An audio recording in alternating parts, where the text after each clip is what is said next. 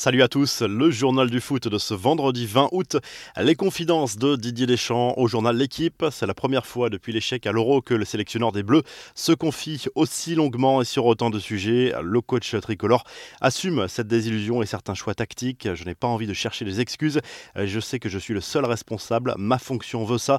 Mais je sais aussi que j'ai cette capacité à basculer. Quand cela va bien, tout n'est pas rose. Quand cela va mal, tout n'est pas noir non plus. A confier Deschamps avant de répondre à ceux qui veulent le retour de Karim Benzema comme le déclencheur d'un déséquilibre du groupe. Karim n'y est pour rien, tout ce qu'il devait faire, il l'a très bien fait, a confié le sélectionneur français. Les infos et rumeurs du mercato à présent, le PSG n'a peut-être pas terminé son mercato. Maurizio Pochettino n'exclut pas une nouvelle arrivée avant la clôture du marché estival, mais entretient le mystère sur les secteurs à renforcer. L'entraîneur argentin affirme qu'il garde son opinion pour Leonardo pour ne pas créer de tension dans le groupe.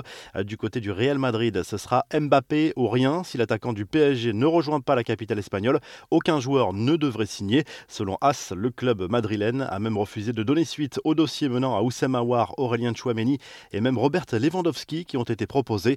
À Marseille, Jorge Sampaoli tient son latéral. Paul Lirola va faire son retour à l'OM. Prêté la saison dernière, le joueur voulait absolument revenir. C'est désormais chose faite. Un transfert autour de 12 millions d'euros. Lille tient son nouveau gardien. Il s'agit d'Ivo Garbic qui est prêté avec option d'achat par l'Atlético au LOSC. Le Croate va prendre la place de Mike Maignan. L'Atlético a choisi le monégasque Benjamin Lecomte pour le remplacer. Enfin, Martino Odegaard retourne à Arsenal. Le milieu de terrain norvégien, qui avait déjà été prêté aux Gunners la saison dernière, vient d'être vendu par le Real Madrid contre un chèque de 35 millions d'euros. Les infos en bref, le dernier carré de la Copa Libertadores est désormais connu. Les Équatoriens du SC Barcelona se sont qualifiés pour les demi-finales après leur match nul contre Fluminense la nuit dernière. Ce sera le seul club non brésilien du dernier carré. Barcelona affrontera fin septembre Flamengo pour une place en finale et l'autre demi opposera l'Atlético Minero à Palmeiras, tenant du titre. Retour en Europe avec la bonne opération du Stade Rennais qui a fait un pas vers la phase de poule de la nouvelle Ligue Europa Conférence en dominant les Norvégiens de Rosenborg lors du barrage aller 2 à 0. L'UEFA qui a publié par ailleurs la liste des nommés pour le trophée de meilleur joueur de l'année. Lionel Messi n'en fait pas partie. Le français N'Golo Kanté peut prétendre à ce titre individuel au même titre que Kevin De Bruyne et Jorginho.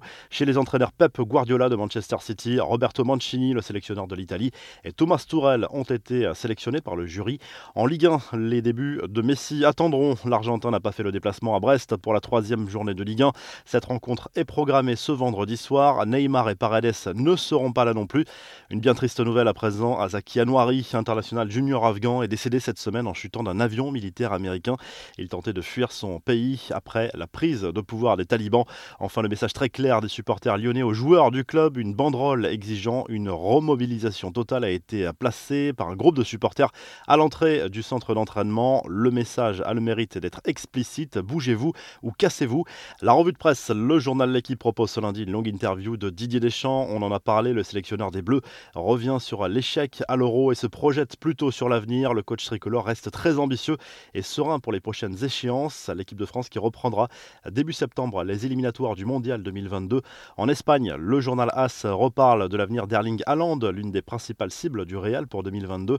L'international norvégien aura une clause libératoire fixée à 75 millions d'euros à partir du 1er septembre.